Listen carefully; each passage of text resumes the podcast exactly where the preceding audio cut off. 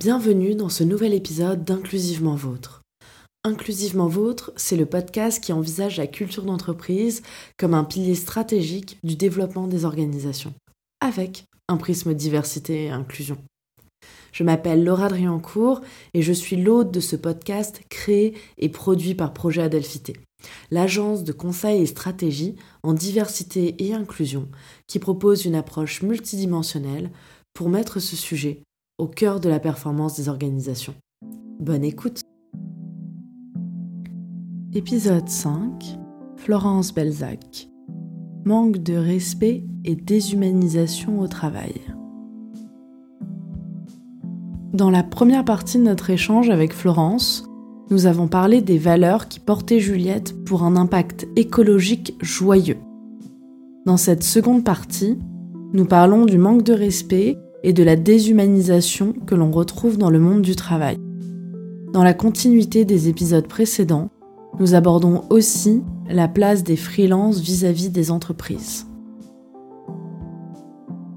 Comment tu crées les projets justement dont tu parlais, les idées pour euh, créer plus d'impact? J'ai des gros sujets qui vont être sur le long terme, par exemple le sujet Bicorp, c'est-à-dire comment mener l'entreprise dans la voie Bicorp. Et euh, du coup, ça va être comment trouver les bonnes solutions pour qu'on puisse rentrer dans cette dynamique. Et donc, ça va être essayer de mobiliser les gens pour les faire grandir, faire grandir leur réflexion, faciliter leur appropriation du sujet, qui n'est pas toujours très facile. Essayer d'avoir ce rôle de facilitateur, leur proposer des lectures rapides d'articles, des choses comme ça, de pas trop perturber leur charge de travail euh, qui est déjà bien remplie en leur amenant les choses essayer aussi de mettre en place des politiques engagées qui leur parlent. C'est-à-dire que je ne vais pas faire un super doc avec un langage, comme j'ai pu voir dans certaines grosses boîtes où tu as l'impression que c'est complètement déconnecté de la réalité.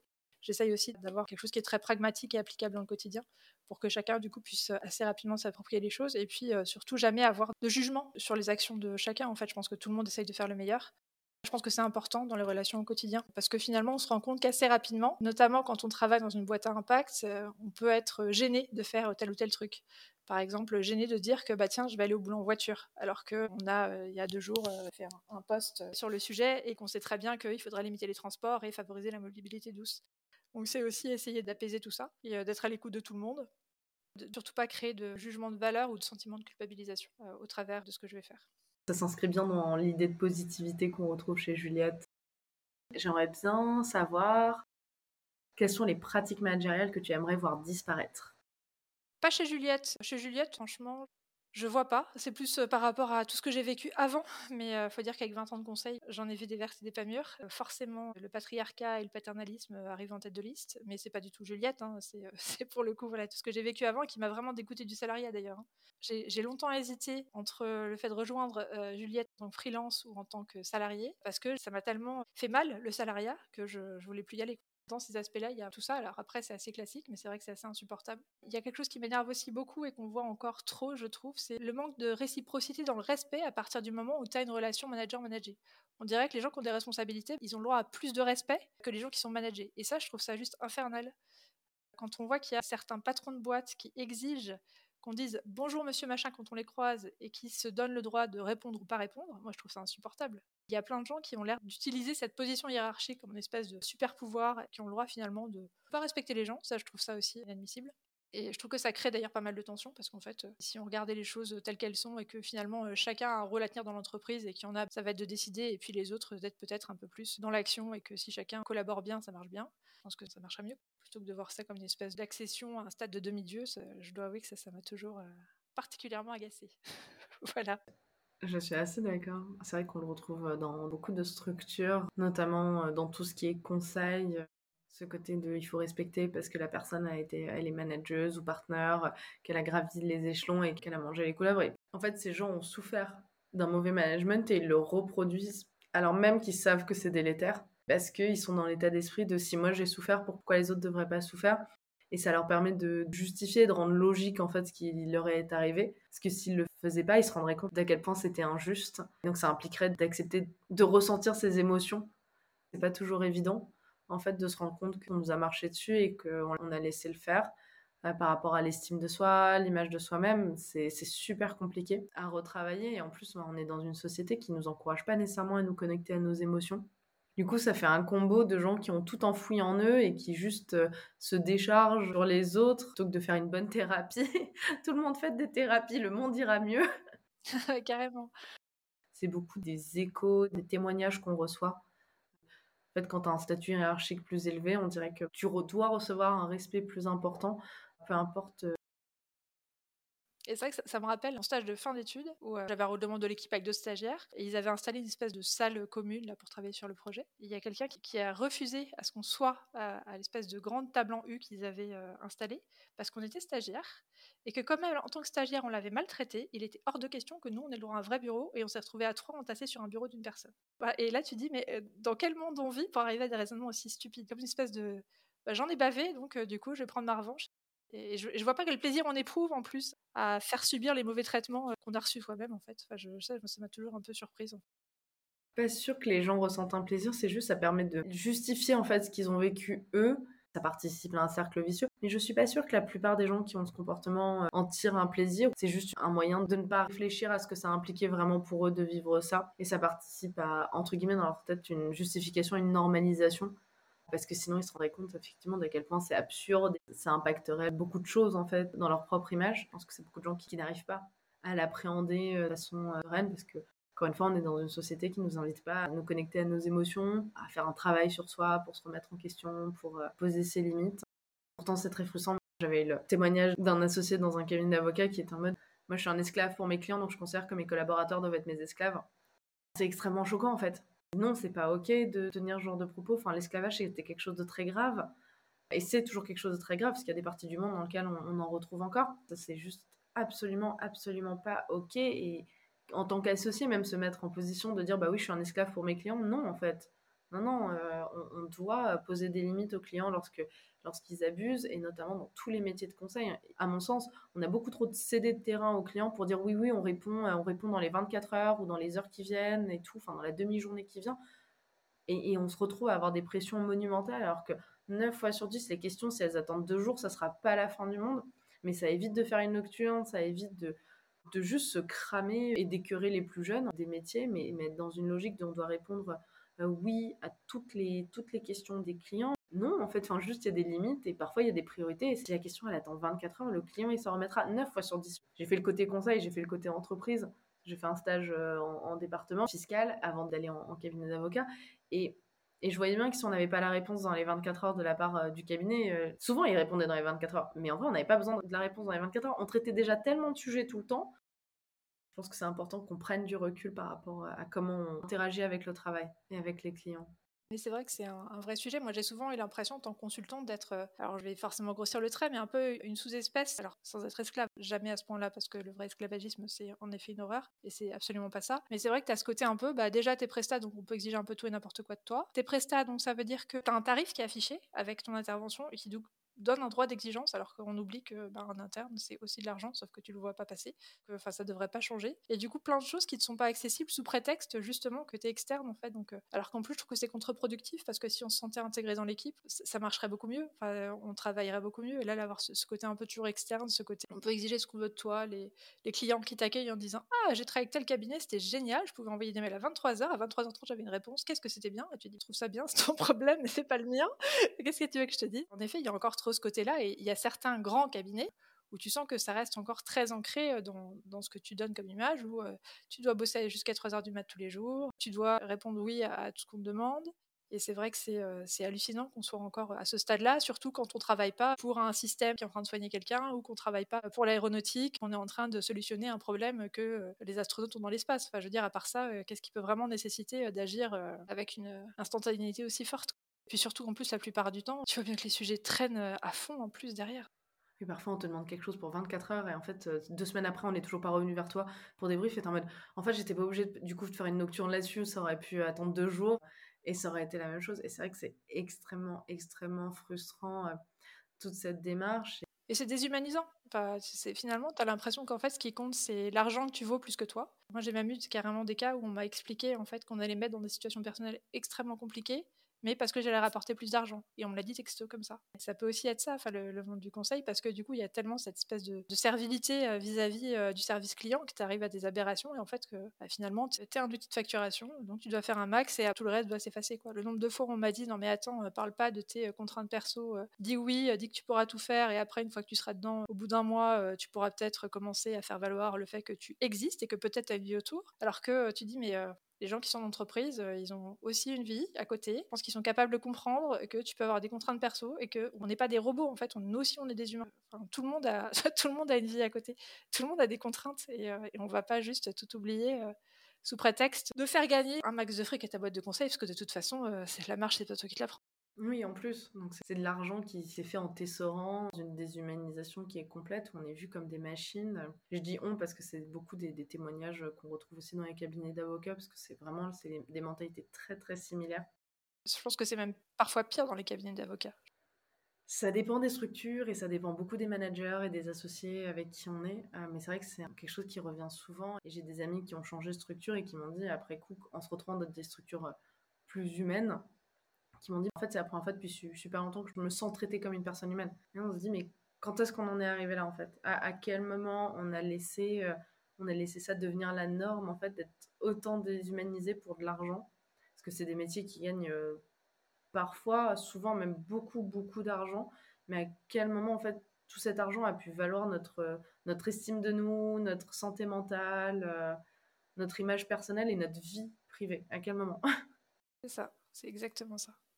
Après, finalement, ça va aussi avec le fait que aujourd'hui, l'argent, c'est tout. C'est la croissance de l'entreprise, c'est comme ça qu'on va mesurer la performance de l'entreprise. Et, euh, à partir de là. Euh, c'est le PIB, euh, c'est tout. Et alors le PIB, en plus, peut être critiqué dans sa façon d'être calculé, puisque ça ne prend pas en compte notamment le travail invisible, le travail domestique des femmes. Alors que, bah, en fait, s'il n'y avait pas tout ce travail. En fait, l'économie ne pourrait pas tourner. En fait, la société ne pourrait pas fonctionner si les femmes ne faisaient pas tout ce travail invisible, mais qui n'est pas pris en compte dans le PIB. Et puis, bah, plus généralement, est-ce que vraiment, en tant qu'humain, on est venu sur Terre pour, faire de l'argent, pour enrichir d'autres gens, et même pour s'enrichir soi-même d'une façon monétaire? Est-ce que c'est pas plutôt pour s'enrichir humainement, apprendre à se connaître, créer des, des relations plus saines euh, avec les gens qui nous entourent? J'ai un peu de mal à croire qu'on est venu sur Terre juste pour gagner de l'argent. J'espère pas, sinon c'est un beau gâchis. Et après, tu vois, je trouve qu'il y, a des, euh, y a des événements en plus qui remettent bien en cause, euh, je trouve, euh, tout ça. C'est que pendant le confinement, moi, ce qui me préoccupait, c'est pas, c'est pas tant d'avoir de l'argent, c'est de pouvoir tout simplement, tu vois, donner de la nourriture à mes filles et être sûr qu'elles manquent pas de faim. Et quand tu voyais les gens qui se jetaient sur les magasins et tout ça, c'est là où tu dis, bah finalement, en fait, en cas de grosse crise, si tu sais pas te débrouiller un peu tout seul, si t'as pas un peu d'autonomie, ben en fait, t'es juste plus rien. L'argent, c'est du vent, c'est juste une construction humaine. Si ça, ça s'effondre, tous les gens qui sont habitués à ne dépendre que de ça, ben, ils sont juste hyper mal. Du coup, moi, je réfléchis, tu vois, pas mal à mon autonomie, par exemple, parce que je trouve que c'est euh, important. Et c'est vrai que du coup, le fait de tout focaliser sur l'argent, c'est dommage parce que derrière, ce qui va compter, c'est la rentabilité. Et donc, à partir du moment où tu penses qu'à ça, eh ben, il y a plein de choses que tu vas zapper. Par exemple, moi, j'étais euh, toujours euh, énervée de voir qu'on se moque finalement du bien-être. C'est même pas du bien-être d'ailleurs, ça devrait être la réalité des choses, c'est-à-dire de donner des outils qui vont faciliter la vie des gens en entreprise, parce que comme il n'y a pas de rentabilité derrière direct, on s'en fiche. Par contre, tout ce que tu vas pouvoir traduire en monnaie sonnante et trébuchante et en impact monétaire, tu vas le faire. Par contre, valoriser vraiment les personnes sur le boulot qu'ils font, la réalisation de ce qu'ils font, ce qu'ils apportent à l'entreprise et qui peut pas toujours se caractériser par de l'argent, ça, du coup, on l'oublie complètement et du coup, on se prive de plein de trucs parce qu'après, ça sert à quoi de faire, euh, d'apporter quelque chose si, on n'en tient jamais compte et si finalement tous ceux qui évoluent sont ceux qui réussissent à rapporter de l'argent ou en tout cas à faire croire que c'est le cas. C'est totalement ça. Et puis, euh, ça revient encore à une question d'invisibilisation du travail des femmes parce qu'il y a tout ce travail de fluidification des relations, de qui pensent aux anniversaires, qui pensent à organiser un peu de départ pour les collègues ou faire le cadeau, les cagnottes. Bah, tout ça, c'est du temps qui se déroule sur le temps de travail ou sur le temps personnel, mais souvent sur le temps de travail. Et ce sont souvent les femmes, en fait, qui s'en occupent, qui sont à l'initiative. Et tout ça, c'est un travail qui est non vu qui est invisible parce que, comme tu disais, il rapporte pas d'argent. Pourtant, il est essentiel à ce qu'il y ait une bonne ambiance dans les structures. Il y a de plus en plus de recherches, d'études qui montrent qu'une bonne ambiance dans les structures, bah, en fait, ça rapporte de l'argent aussi. Donc, c'est pas l'idée de faire euh, l'apologie de la bonne ambiance juste pour euh, gagner de l'argent. Dans l'équipe, on pense que c'est quand même des raisons d'abord éthiques, morales et humaines. Mais s'il faut utiliser cet argument, c'est en plus, ça apporte ça aussi. Donc, c'est important de valoriser et on le fait pas du tout assez. On se concentre seulement, comme tu disais, sur euh, qui rapporte euh, des espèces sonnantes et trébuchantes, alors qu'en fait, il y a tellement, tellement plus et que potentiellement, ces personnes vont être nommées manageuses, ils vont avoir des postes de manager et euh, ils vont pas créer des ambiances qui vont être saines parce qu'ils vont être que concentrés sur la performance et ils sauront pas nécessairement ce qui fait le lien dans une équipe ça ramène euh, assez facilement à la question suivante des, euh, des pratiques managériales que toi, tu aimerais voir davantage. J'en ai déjà parlé, mais je dirais que la principale, c'est la confiance. Pour moi, c'est tellement important de faire confiance. Même si, alors j'ai plus les chiffres en tête, mais le taux de personnes désengagées euh, qui travaillent en entreprise est quand même assez important. Je crois que c'était plus de 20%. C'était assez effrayant parce que c'est plus que le taux de personnes engagées. Les personnes désengagées, c'est les personnes qui viennent au boulot avec l'intention de nuire à leur employeur.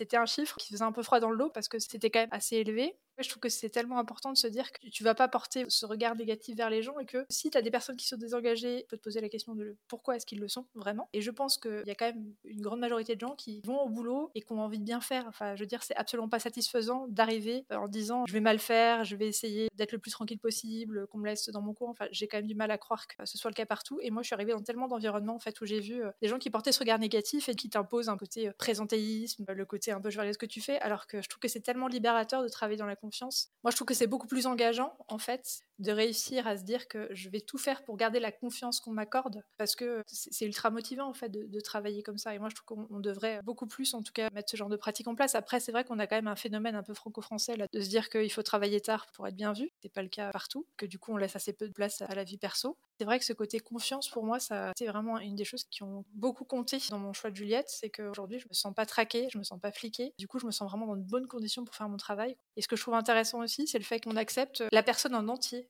C'est-à-dire que le côté séparation euh, vie pro, vie perso, je suis maman tout le temps en fait. Je ne m'arrête pas d'être maman euh, euh, parce que je suis devant mon ordinateur, que je me mets à travailler ou que je suis en réunion. C'est une préoccupation tout le temps. Et aujourd'hui, le fait de savoir que j'ai une grosse liberté d'organisation et que donc finalement mes contraintes à moi, et aujourd'hui c'est le cas pour mes enfants, mais ça pourrait être le cas pour n'importe quelle autre contrainte parce qu'après, c'est vrai qu'il y a aussi ce côté un peu. On arrive à faire passer des choses parce qu'on est parents. Et puis d'autres personnes qui choisissent de ne pas avoir d'enfants ont aussi le droit d'avoir une vie perso, ont aussi le droit d'aller faire des activités quand ils veulent. Enfin bref.